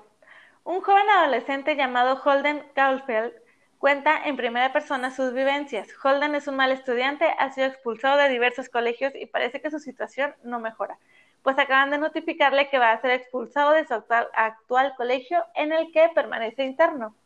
Holden decide no informar a sus padres, tampoco quiere verlos, así que huye en medio de la noche y vuelve a su ciudad, Nueva York. Allí se alojará en un hotel de muy baja categoría y comenzará la aventura. El guardián entre el centeno nos presenta el viaje de Holden, el de cualquier adolescente desencantado con el mundo, que parece que odia todo y a todos. Esta novela, por extraño que parezca, ha pasado a la historia como la preferida de psicópatas inadaptados personas con problemas mentales y también con el público adolescente. Tiene algo curioso esta novela porque estuve buscando opiniones de diversos eh, periodistas y escritores que, que les preguntaban por qué esa novela que tiene tantísimos años de haberse publicado sigue sigue estando vigente. ¿Qué es lo que la hace estar vigente? Y algunos decían, pues yo la leí cuando era adolescente. La verdad es que ahorita ya no me acuerdo qué pasaba, pero sí me acuerdo del libro y me acuerdo de su protagonista. Dicen que tal vez el momento perfecto para haberla leído edad de adolescente antes de que empezaras a leer otro tipo, a adentrarte más en, en el mundo de la lectura y encontraras libros que posiblemente eran mejores, pero pues al final de cuentas la mayoría dijo, es que, es que él me entendía, lo que, lo que el personaje de Holden representa, sí me representó a mí en algún momento. Cómo me sentía, los miedos que tenía, el temor que me daba dejar de ser un muchacho y pasar a, o sea, sí, y, e ir progresivamente convirtiéndome en un hombre. Entonces, como que tienen ahí su... algunos dicen que tal vez si lo hubieran leído más grandes, no hubiera causado el mismo efecto en ellos y no la recordarían con el cariño que la recuerdan. Pero mira, mientras son peras o son manzanas, yo tengo muchas ganas de leerlo. Oye, fíjate que estoy leyendo los comentarios en, en Amazon y me llamó mucho la atención uno que dice, no voy a mentir, fue el morbo de ver la relación del libro con el tirador de John Lennon y me encantó la narrativa del mismo. Ah, bueno, apenas te iba a dar esa nota. Eh, en los 80 hubo varios episodios así de que violentos relacionados con este, con este libro. John Hinckley en 1981 intentó asesinar a Ronald Reagan. Estaba obsesionado con él, con el, con el libro, perdón. Y también se dice que Mark David Chapman, el que mató a John Lennon, llevaba un ejemplar consigo que acababa de comprar. Tras los disparos, se sentó tranquilamente a leerlo hasta que llegó la policía. Esta es mi declaración había escrito él y les dio el libro. O sea, así, tal cual. Mm, sí. Eh, interesante. Ajá, la verdad es que a mí también entiendo la persona que escribió eso. Eh, el, el, nombre del libro siempre me llamó la atención, siempre fue curioso. Digo, o sea, no toda la vida, ¿verdad? Pero sí hubo un momento en el que dije, pues igual y después le doy la oportunidad. Y ahora con esto me dan un poquito más de ganas de leerlo. Y sea, si es esto, el, el morbo me ganó. Me, me, gana y yo creo que este año igual y sí me animo a leerlo. ¿Encontraste la sinopsis que te dije? Sí, sí. De hecho, estoy viendo que, pues obviamente la familia, una vez que se murió el señor Salinger, este, se puso a, a rebuscar entre todos sus escritos y se pusieron a publicar cosas que él no hizo para publicar, lo que le pasó a Tul. Y este, y todo dices, bueno, no todo, nada más son como dos o tres cositas que publicaron, pero así de que aquí escribió un papelito donde dice algo, ay, hay que publicarlo, ya sabes, ¿no? Sí, sí. Pero hay un relato que se llama Fanny y Sue, Sui, sí, Sui, eh, y sí, lo mismo, por, por expreso deseo del autor no está permitido que la editorial aporte en su material promocional ningún tipo de texto adicional, información biográfica, cita o reseña relacionados con esta obra. El lector interesado podrá, no obstante, encontrar abundante información al respecto en Internet. Pero ¿sabes qué? O sea, es que de verdad, o sea, no sé, cómo son hambrientos los familiares. O sea, si el tipo no quería, o sea, él está escribiendo cosas personales. Hay un box set, de hecho, donde viene todo así de que, este, unas historias y no sé qué, y no sé qué tanto, o sea, qué de mal gusto, son unos nacos. Eh, sí. Pero también, ¿no sientes que llega un punto en el que es exageradísimo eso de que ni siquiera tengas la sinopsis del libro? Ah, sí, también el otro se pasaba de chocante. Qué bueno que encontraste, la, Qué bueno que encontraste la palabra adecuada. no, iba a decir otra. Realmente iba a decir otra. Pero sí, o sea, también el... O sea, eh, qué chocante, porque es así como que, vato, a ver, eres famoso y todo el rollo, pero también su misma actitud de decir, no, no, no me vean, no. Es también esa actitud de decir, este, véanme, ¿Sí me explico? O sea, como que crea un morbo claro. al rechazar. Si él hubiera agarrado y se hubiera, hubiera dicho, bueno, sí, doy entrevistas y todo, este, no vuelvo a escribir nada, pero doy un montón de entrevistas, te puedo apostar que se hubiera enfriado la, la situación con él, pero como decía que no, eso es como cuando pones un dulce, ¿no? O sea, pones una, una, caja de dulces a un niño o a mí, no nos vemos lejos, yo también pues, soy así, y, que, y le dices, no lo puedes agarrar, y lo vas a querer, y lo vas a querer, no lo puedes agarrar, no lo puedes agarrar, pero dale la caja de dulces, no a mí, porque yo no me voy a asociar, pero, o sea, dáselo a otra persona normal, y, y se va a empalagar y lo va a dejar y ya se le va a pasar el gusto, o sea, ya lo comió, ya, bye. Pero si le dices que no y ese antojo va a persistir, lo mismo pasa con esta persona. Se les antojó a los, a los biógrafos y a los periodistas y a cuánta persona. Eso pasó también, o sea, él no sé si lo hizo a posta o, no quería, pero...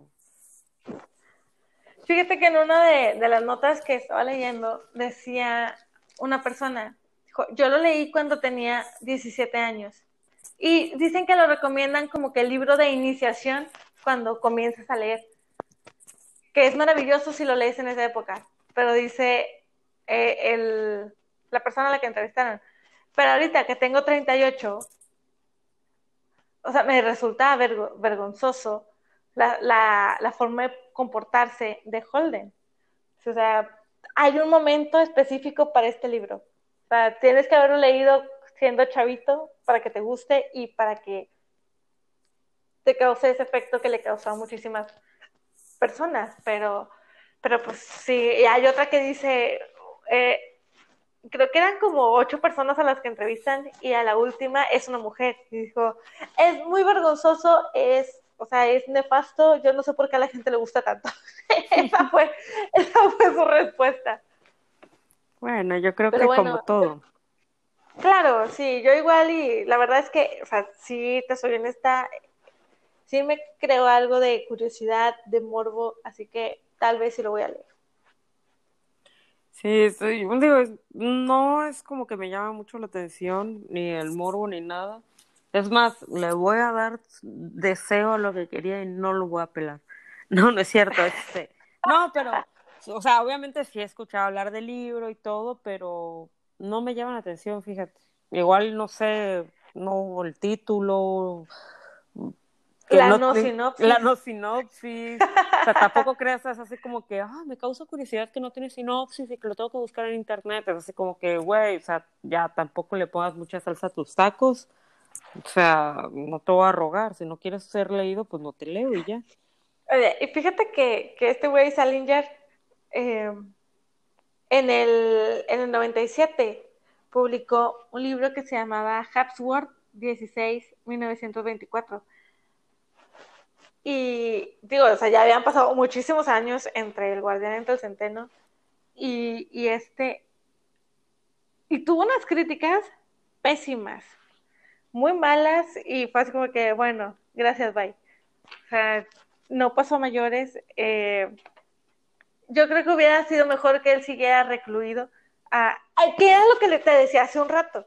Imagínate que escribes un libro que es súper enfermera popular, que es prácticamente de culto para muchos, y luego de repente escribes otra cosa y ¡pum! Puros comentarios negativos.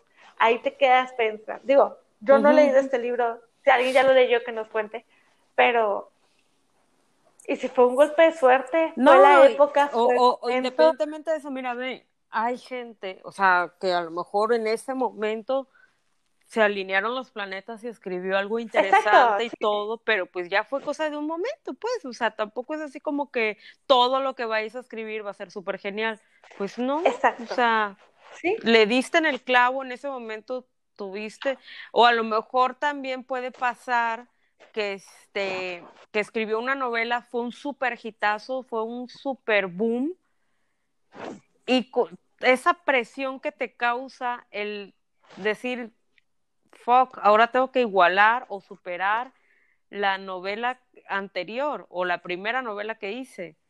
Y esa misma presión luego puede hacer que, que pues termine escribiendo una caca, o sea, o no una caca, pero sí un vómito o algo así. O sea, hay niveles. No, pero puede pasar, o sea, a mí, para mí es algo impresionante cuando un autor, un escritor, publica varias novelas este, y todas con una calidad interesante o con, un, o con una trama interesante para hacer un éxito en ventas. ¿Por qué? Porque pues o sea, está cañón. Digo, a veces también es más el nombre que otra cosa y esto, pero para eso, para decir es más el nombre que otra cosa, para eso es porque tuvo varios, varias novelas exitosas. Así es. Pero está cañón, o sea, yo no sé, yo no podría, o sea, es así como, si cuando de repente, me acuerdo cuando Morita, este, cuando empecé a escribir en el periódico y Morita me dijo, no pierdas tu esencia. Y yo así, a la madre, no sé que tenía esencia, Morita, ahora ya me pusiste nerviosa. No sé ni qué ¿Cuál es, esencia? Sí, o sea, yo así como que... Estoy vacía por dentro. sí, le digo, Morita, ¿y cuál es mi esencia? Le digo, no sé de qué me estás hablando. Pero sí, o sea, o sea, yo siento que así me pasaría a mí. O sea, de repente que te dicen, es que tienes una manera de, de, de, de, explicar y yo así, ¿qué manera? O sea, no me digan eso porque me pongo nerviosa y, y voy a seguir cerrando mi cuenta. voy a entrar en pánico y no voy a querer que nadie me entreviste. De hecho, nadie lo va a intentar, ¿verdad? Pero este, pero igual y si me pongo como el de que no, no, no, no. Ándale, sí. Por ejemplo. Podemos decir que las, las muchachas estas que hablan en ese podcast no, quieren que salga su foto. Y todo Yo no quiero, no quiero que Anagrama colabore conmigo. No quiero. Anagrama, si me estás escuchando, no colabores nunca conmigo, por favor. Aunque le haga promoción a todos tus libros, porque me encantan, no colaboren con ella. No me acuerdo quién me decía, ay, ahora estoy comprando puro anagrama por culpa de tus recomendaciones. Me está saliendo bien caro. Perdón, no, es que la verdad que sí, o sea, tiene unos títulos que dice, y, unos, y unas novelas que dice, Dios mío santo, necesito. Pero, a ver, hablando de nada más del gato pardo, es una novela que te cuesta 400 y cacho, la novela. O sea, está cañón lo que te cuesta. Igual y te tardas lo mismo que te tardarías comprando cuatro libros de 100 pesos, ¿verdad? En lo que, no sé, lo terminas de leer o qué sé yo. Pero este, pero ay, le zumba. Eh, eh, mira, cuando veo los precios o los precios de impedimenta, que no sé, ya cuando veo yo que un, libro de impedimenta te cuesta 350, es porque es un libro de menos de 100 páginas. Para que te des la idea de, de, lo caro que son. No manches. Son carísimos. Yo me acuerdo, ¿te acuerdas que hace dos navidades, leí, dos diciembres más bien, leímos La Sociedad Literaria y del Pastel de Cáscara de Patatas de Wersney o Werney, Wersney? Ah, bueno, de ahí. Eh, para nosotros era, el club de, de las papitas. Este, en nuestra versión, así se llamaba. Eh, también 390 pesos. Oye, pues no te vayas lejos. El, el de el peso específico del amor. Sí se está carísimo. O sea, es que es cuando yo digo, la neta, luego las editoriales se pasan. A ver, aquí lo voy a buscar. El peso. Se pasan con los, los, los precios de los libros. O sea, es así como que, o sea, ¿qué tienen? ¿Oro? Ah, bueno, yo ahorita ya bajo de precio, 380. No, bueno, 380 cuesta normalmente y en Amazon está en 338 pero esa, y tengo ahí varios, eh, eh, uno de los libros que quiero, que me muero por tener, es el del Conde Negro, que no es una novela, pero habla sobre el papá de Alejandro Dumas padre. Ah, súper bien. Este, tengo muchísimas ganas de leer ese libro, pero el libro cuesta más de 500 pesos. Ah, ah editado por Anagrama, evidentemente. Y no es una novela, es un libro este, biográfico, es un, es un libro normal, o sea, no es, no es, no es ficción, pues, la biografía del padre de Alejandro Dumas, el papá. Y de hecho fue el primer, bueno, uno de los pocos generales eh, de color en, en, esa época. O sea, y aparte fue un, iba a decir fue un tipazo, pero eh, no, bueno, no lo quería decir así pero este, pero esa novela, perdón, ese, ese libro tiene muchísimas ganas que quiero y tiene mucho tiempo que quiero leerlo, pero está carísimo y aparte que no lo he encontrado fácilmente. O sea, como que lo ponen y luego lo quitan y cosas así. Pero este, pero así hay muchas novelas. Hay una biografía de Alejandro Dumas que quiero, que cuesta 450. Hay una biografía de Kafka que quiero, que cuesta 2000. Ah, sí, no, no, no. O sea, la verdad que cuando veo estos precios, sí es cuando veo lo de la, los libros son una inversión. Pero hay esos libros, pues. O sea, sí y luego los ves y,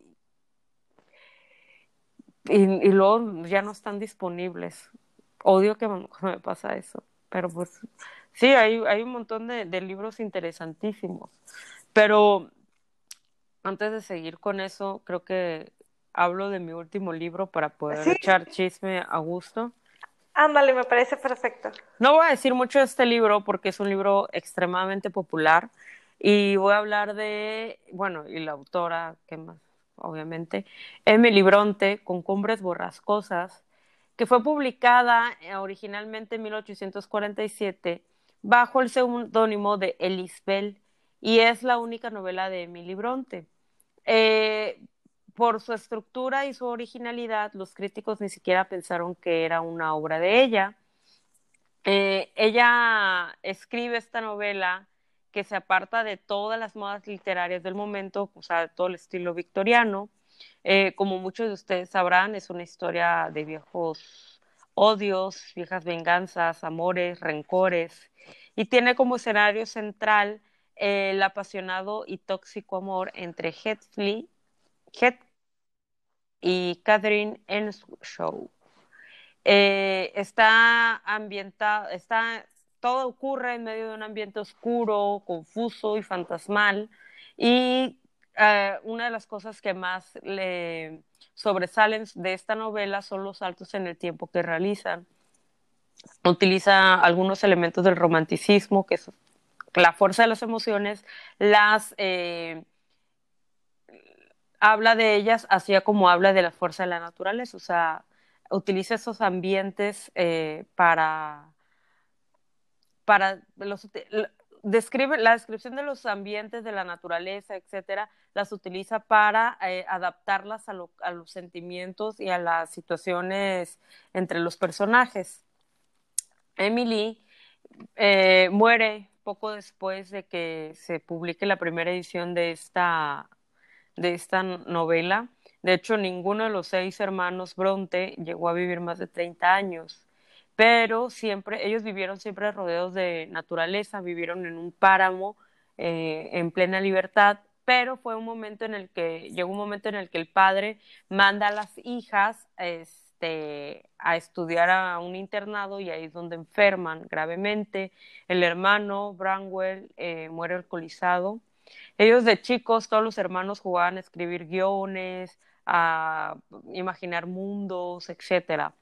Eh, cuando el padre enviuda, eh, él cría a todos sus hijos, pero sin prejuicios, o sea, no diferenciando entre hombres y mujeres, y a todos les da un acceso ilimitado a la cultura. Este, los, obviamente las tres hermanas que deciden escribir lo hacen inspiradas por su padre, porque el padre también escribía y pues como muchos saben lo hicieron bajo el seudónimo de los hermanos Ben, ya que en esa época pues estaba muy mal visto que las mujeres vivieran de la literatura y las mujeres solo tenían tres opciones de trabajo, que era institutriz, maestra o acompañante. Eh, pero con el apoyo del padre ellas decidieron finalmente escribir, pero desgraciadamente la tuberculosis, la enfermedad de los escritores, las venció. Y pues bueno, no quiero decir mucho de, de Cumbres, ya la leí, es una novela que ya la leí hace dos años o tres, y en ese momento eh, me enfoqué mucho más en la trama, no me gustó por lo mismo, pero es pues obviamente con el tiempo, con los libros, uno va aprendiendo a valorar los libros de otra manera, más allá de la trama. y es un libro que pretendo leer este año junto con otras novelas, pues sobre todo sobre la literatura de las Bronte, biografía de las Bronte, ya sabes, todo eso, para adentrarme en su mundo y eh, específicamente hablando de Cumbres Borrascosas, valorar eh, la calidad literaria y la estructura de la, de la novela y pues dar una nueva opinión sobre, sobre Cumbres Borrascosas. Fíjate que igual y me animo a leerla contigo. Digo, si me invitas. me robaste. Estaba a punto de decirte, pero si no te he invitado. Oye, es que, es que yo ya tuve una muy mala experiencia con ese libro. O sea, bueno, ni siquiera terminé de tener la experiencia porque lo dejé a mitad de camino. Yo me acuerdo que hace como unos 13 años en una feria de libro lo compré. Y me acuerdo que lo empecé a leer, pero no sé si era que yo venía muy influenciada porque acababa de leer a Alejandro Dumas, hijo, con la Dama de las Camelias. Había leído Orgullo y Prejuicio, había leído, o sea, ese tipo de novelas. Y de pronto llegar a esta que es Cumbres, eh, no sé, o sea, de plano que sí, sí, sí. No, no pude, no sé, o sea, yo trataba, yo trataba de leerlo, juro que trataba de avanzar, pero no podía. Y ahora unos siete años, tengo, una foto de hace como unos siete, ocho años, donde me había cambiado de casa y está ese libro entre los que estaban en mi librero. Pero no sé qué le pasó, ya no está. No, yo la voy a leer, pero sí la quiero leer en otra, en otra edición. E incluso ahora que RBA con Océano van a traer esta colección, es, es el segundo libro. Entonces, posiblemente me espere para cuando venga esa edición y leerla con eso, con esos libros. Que este, le platicaba a María porque ella me dice que ella no, no va a comprar todos, va a comprar algunos, los que le llamen la atención, pero no todos. Yo le decía a ella, yo creo que, o sea, si lo hacen por suscripción, para mí mucho mejor, porque me quita el tener que estar yendo a un puesto de, revistas, ah, o no sé cómo lo van a publicar, a publicar aquí. Este, pero si lo hacen por suscripción, o sea, por entrega o dan la opción de que se haga así, yo estaré encantada y así los voy a comprar. Me gustaría comprar todos, o sea, todavía no sé qué vaya a pasar para ese entonces. Este, pero sí me gustaría comprarlos este todos porque a final de cuentas aquí en México no no nos dan mucha opción a la hora de comprar clásicos y comprarlos en estas ediciones curiosas, bonitas y todo. O sea, sí, hay, sí hay, pero es más, no hay tanta variedad como en España, principalmente en España. Este, y que muchas, muchas eh, autoras, muchas autoras no las encuentras en México y muchas autoras que realmente tengo muchísimas, muchísimas ganas de leerlas este, y que he estado buscando sus libros y no las, no las encuentro.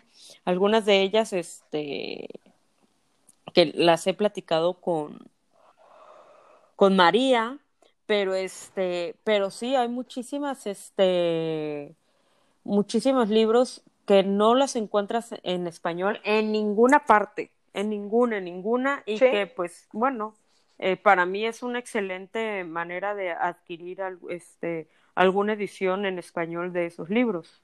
Porque aparte luego ni en inglés las encuentras, o sea, es que están bien, bien, este, por ejemplo, La Edad de la Inocencia de Edith Wharton no la he encontrado aquí en, en, en español, este, hay otros libros, o sea, la verdad que son creo que más de 60 libros, entonces no, no recuerdo exactamente todos. Solo sé que sí hay muchos que, este, creo que Elizabeth Gaskell igual van a... Ay, sí, yo quiero que traigan norte y sur. ¿Sabes qué? Este año que pasó fui a la feria, en la feria del libro, andaba buscando yo norte y sur. ¿Sabes cuánto costaba? Como 700. Más o menos. Y yo dije. Son los de cátedra. No, perdón, son los de, de época. Creo. Se me hace que sí, porque también había algunos de Jane Austen y eran. O sea, sí, más o menos en esa, en esa cantidad. Y yo dije, yo no tengo tanto dinero. O sea, no, no puedo en, en ese momento, yo, aunque quisiera, no podía gastar en ese La neta es que la edición estaba súper bonita. Ay, no, hermoso, pero sí tengo muchas ganas de leer Norte y Sur. Y pues no, si viene con ellos, qué maravilla. No me acuerdo si es Cátedra o Alba o estas editoriales que te ponen unos libros. Mira, pero qué libros es una belleza y seguramente habrá sido el, un stand de Ferragus que llegó a, Monterrey, porque ellos son los que llevan esos, esas ediciones. mejor. Pero qué bruto, o sea, sí, o, sea, ustedes están escuchando 700 pesos por un libro donde crees, pero vaya, es que son libros para gente que, está dispuesto a invertir esos 700 y que lo valen, porque la edición es preciosa, el trabajo que, que realizan estas editoriales es impecable, o sea, vale la pena invertir este, en, estas, en estas ediciones. ¿eh? Obviamente, pues mucha gente que va a invertir en esas ediciones porque a lo mejor ya lo leyó en una versión mucho más barata y dice, bueno, pues sí, va. Por ejemplo, yo con persuasión, o sea, yo persuasión ya tengo así como que un trauma psicológico eh, con esa novela. Y sí, o sea, yo sí me voy a pagar mi dinerín ahí bastante caro que está el de cátedra. Dígame. Los de RNA va a traer persuasión también, ¿verdad? Sí. Sí, sí, sí, ah, también. Entonces me voy a esperar Ay, es que persuasión, ay muchachos, la verdad es que persuasión es un libro bellísimo hermoso, profundo. Yo les voy a decir una cosa. A ver, Persuasión y el capitán Wentworth han superado Orgullo y Prejuicio y Darcy para Elisa, solo que ella no lo puede aceptar porque pues ya es una cuestión como que muy sentimental, pero yo que la conozco sí lo superó. Yo se lo la verdad es que me dejó me dejó impresionada esa novela, o sea, Sí, yo siempre les digo Orgullo y Prejuicio y todos saben, ¿no? O sea, Orgullo y Prejuicio es mi libro favorito. Eh, pero no creí realmente que fuera a encontrar una novela de que fuera a encontrar, bueno, que otra de las novelas de Jane Austen me fuera a llegar al nivel o más de lo que me causa orgullo y prejuicio, pero es que ese conversación te identificas tanto Aparte ya es una es una escritura mucho más madura. Sí, es, ay, no sé, yo siento que es una, un libro tan, tan nostálgico que todo el tiempo te sientes así como que, chinga, no hombre, no manches, ¿qué va a pasar ahora? O sea, digo, son, es Jane Austen, sabes para dónde van los tiros, sabes perfectamente, te puedes dar una idea de qué va a suceder. Ay, pero no sé, ay, no, no, este, hasta se me pone la piel cuando pienso en persuasión. De hecho, ahora que estuve en el club de lectura, eh, en el círculo de lectura el sábado, eh, estábamos hablando de que a pesar de que Jane Austen tiene más eh, protagonistas masculinos, aparte de Darcy, es Darcy el del que te acuerdas y yo le dije, pero el capitán Wentworth para mí es el que está a la par de él. Son situaciones totalmente diferentes en edades muy distintas entre los personajes, pero todas coinciden en que, ay, sí, el Capitán Wentworth, date cuenta, suspiros por todos lados. ¿Sabes qué novela para mí? O sea, Persuasión me gustó muchísimo, y por mucho me gustó, o sea, por, por un gran trecho, le, para mí, para mi, mi manera, mis gustos, le gana a, a Orgullo y Prejuicio porque pues yo no estoy tan como que yo no soy, en sí yo no soy fan de Jane Austen, o sea, me gustan sus novelas y todo, eh, pues si le investigo, aprendí sobre ella, sobre su entorno, sobre la parte histórica que le tocó vivir y todo eso, pero tampoco es como tú o como María, que son fanáticas realmente de, de Jane Austen. El de persuasión, sí decidí yo comprar un libro de esa de ese precio, pero porque el libro también trae un DVD con un documental sobre Jane Austen. O sea, es un libro caro, pero pues porque lo vale y tiene muchas anotaciones y todo. Pero un libro, pues, del siglo XIX, que a mí me haya realmente gustado, sobre todo siglo XIX, este, inglés, eh, el de Jenner. Ese libro para que ah, veas. Dios, es una verdadera joya. Yo la verdad es que te voy a ser honesta. Como las Bronte no querían mucho a Jane Austen, yo las odiaba un poquito. Entonces, como que, bueno, para esto, primero empecé a leer Cumbres Borrascosas, no me gustó, no me atrapó, no supe qué pasó con ese libro, la verdad, no tengo idea a dónde habría ido a dar. Y después de eso me entero, eh, por X o Y, doy con que las Bronte era como que menospreciaban mucho a Jane, entonces para mí fue como que, pues yo no sé de qué tanto se alzan el cuello, o sea, a mí Cumbres Borrascosas ni me gustó. Es, no lo, ni siquiera lo terminé. Entonces, el año pasado que nos animamos a, leer Jane Eyre, no, no, no, qué cosa, es, es impresionante. Súper bonito ese libro. Súper, súper bonito, es muy, no, no, o sea, me faltan palabras para decirlo. Ese libro, fíjate que y María me lo, me lo dijo y yo coincido mucho con ella, pero es de esos libros que los terminas y los puedes volver a iniciar y es la misma emoción y todo. Obviamente la... Con tranquilidad. La, la, la, primera emoción, porque hay cosas y hay giros que suceden dentro de la novela, que pues obviamente cuando lo lees por primera vez y no has visto ninguna adaptación cinematográfica, pues sí, es así como que te sorprendes y dices, ¿qué? ¿Cómo? ¿What?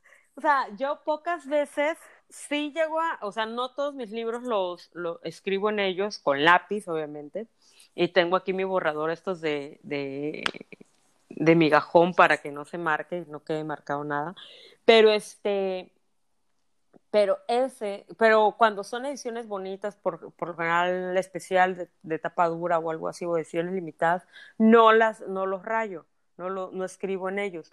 Pero ese, o sea, era tanta mi emoción, es que no, no puedo yo ni siquiera explicar realmente con palabras ese subi, baja de emociones que yo vivía con ese libro, porque de repente pasaba una cosa y de repente otra y pensaba, yo ya estaba dando por hecho un final y resultó que nada que ver, pero al mismo tiempo me hizo muy feliz y luego, no, no, no, es un libro tan bonito, yo sufrí con, con ella hubo muchísimas, hubo muchísimos capítulos donde yo estaba con el nudo en la garganta. O sea, de que a punto de tirarme a llorar, aunque no estuviera pasando algo malo. No, no sé cómo, digo, tú lo has de entender, digo, ya, lo leímos juntas. Este, y digo, yo sé que muchas odian a Rochester. La verdad es que a mí es un personaje que me fascina. Su forma de pensar, su forma de comportarse sus maneras tan... Pues porque eres una persona sin corazón, Elisa. Sí, posiblemente es por eso, pero, pero como quiera, este, es que, es que, aparte digo, o sea, Jane, todas sus reflexiones, toda su forma de pensar, de ver, de percibir, eh, no, no, no, es un libro realmente maravilloso, o sea, si no le han dado la oportunidad, tienen que darle la oportunidad a Jane Eyre. Sí, y luego, después de que lo lean, piensen en Michael Fassbender, mega guapísimo y sexy como el señor Rochester. Mira, fíjate que, no sé, yo ya actualmente cualquier cosa que me digan me imagino a Henry Cavill, pero este... no puedes porque dicen que, que Rochester es muy feo. Totalmente innecesario. Ay, no sé, güey, le pongo un parche en un ojo o algo así, ya, uy, qué feo. Bueno, algo que también me choca es que te lo describen como feo, brusco y tosco y así, de que, que ni siquiera tenía como que porte. Y yo dije, ¿pero por qué pusieron a Michael Fassbender entonces? Ah, claro. Esto no cuadra, pero absolutamente para nada. Pero sí, realmente Jane Eyre es una verdadera joya, una joya total. Sí, caray. Oye, pues nada más para terminar, me gustaría mencionar dos libros. sí, porque las que las que dijimos que ah, este capítulo va a estar muy corto porque tenemos muy poca información, que no sé qué.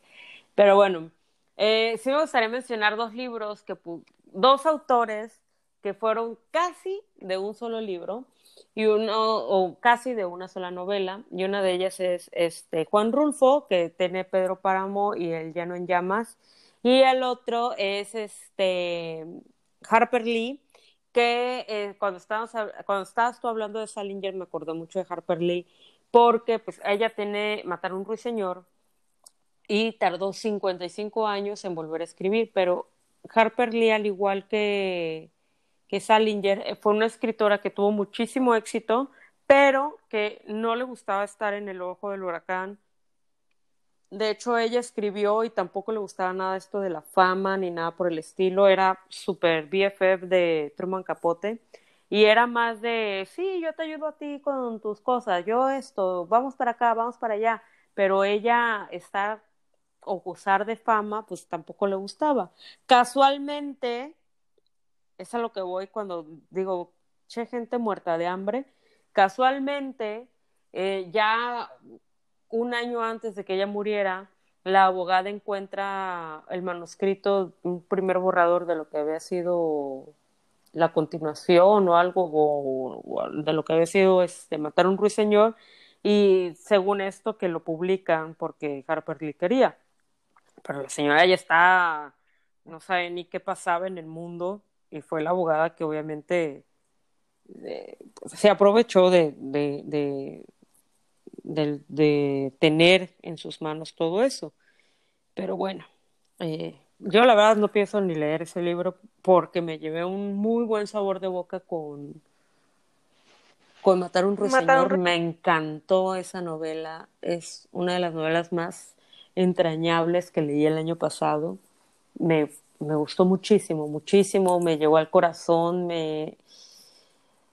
No sé, o sea, es una novela súper, súper bonita, súper bonita, o sea, posiblemente la, relea, no sé si este año, no sé si me dé tiempo, si me da tiempo será de las novelas que relea este, para este año, entre, ya tengo, al menos tengo El Conde de Montecristo, tengo eh, Jane Eyre, tengo Cumbres Borrascosas y no sé si me da tiempo para matar a un ruiseñor, pero bueno, es una novela súper, súper bonita, con un mensaje divino.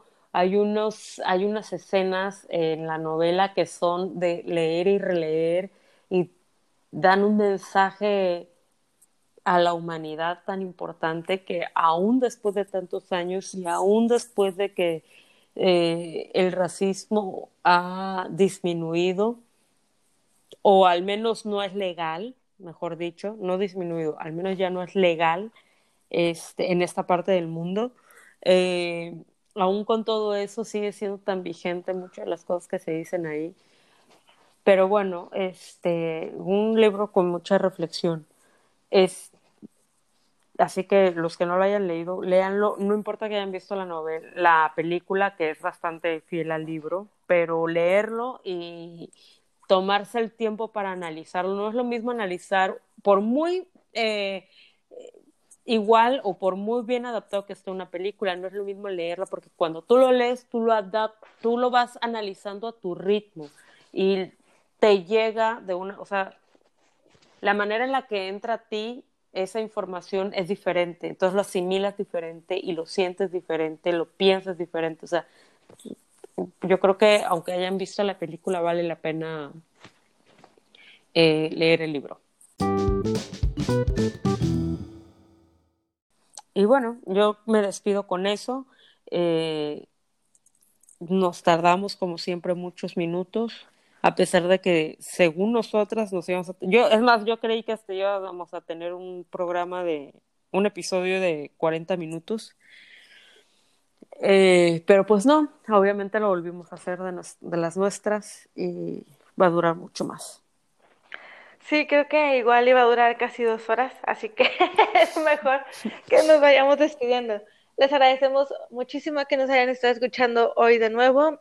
Eh, si tienen sugerencias de temas, mándenlas a, al inbox, al inbox, por mensaje directo en Instagram, en de lector a lector podcast o al correo electrónico en Facebook, donde quieran, nos pueden escribir. Oiga, no, por favor escríbanos al correo electrónico porque nunca nos llegan, este, nunca nos llegan mails más que de Facebook donde alguien le dio like a una foto. Ay, sí, mándenos un correo, no sean malos.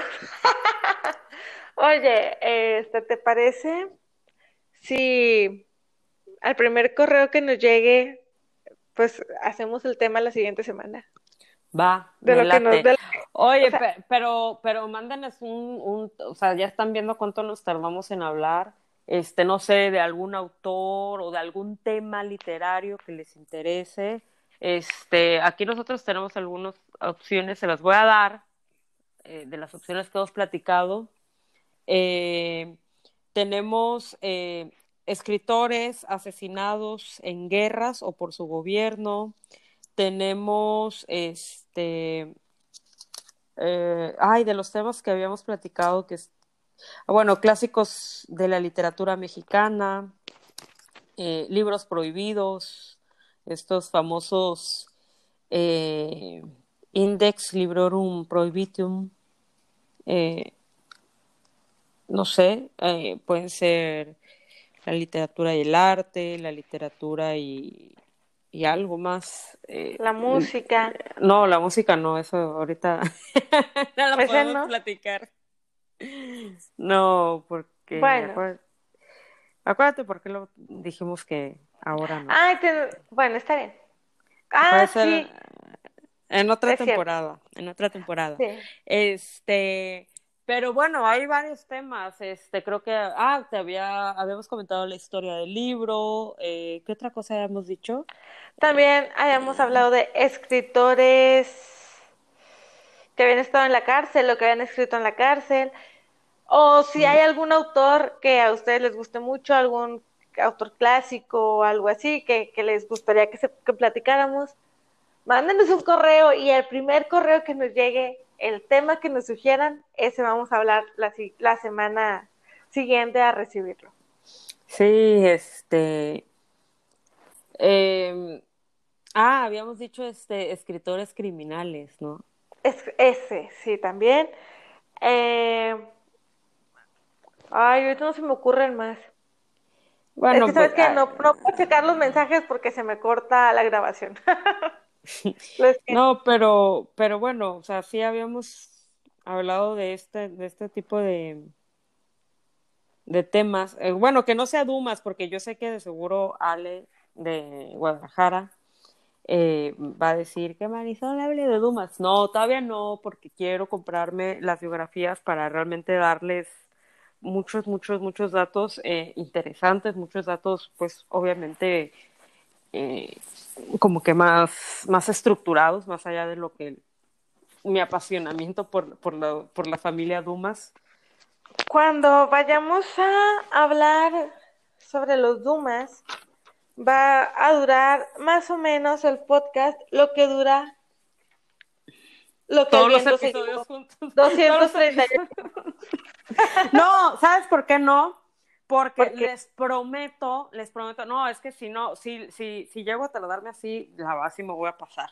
Este, pero sí les prometo, es más, podemos hacer este dos episodios, este, Dumas padre y Dumas hijo. y pues en Dumas padre, pues sí se cuenta un poquito sobre Dumas abuelo y Dumas bisabuelo, porque yo les traigo la información de toda la familia. ¿eh? No, ella les trae el árbol genealógico completo.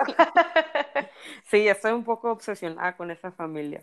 Este, pero, pero bueno, o sea, por, no, porque todo tiene algo y hay una frase muy bonita que se dice respecto a la familia de los Dumas, este, sobre los, las, estas últimas tres generaciones eh, conocidas, porque de ahí llegaron a ver este, bisnietos y tataranietos que fueron, qué si esgrimistas, jugadores de polo, cosas así.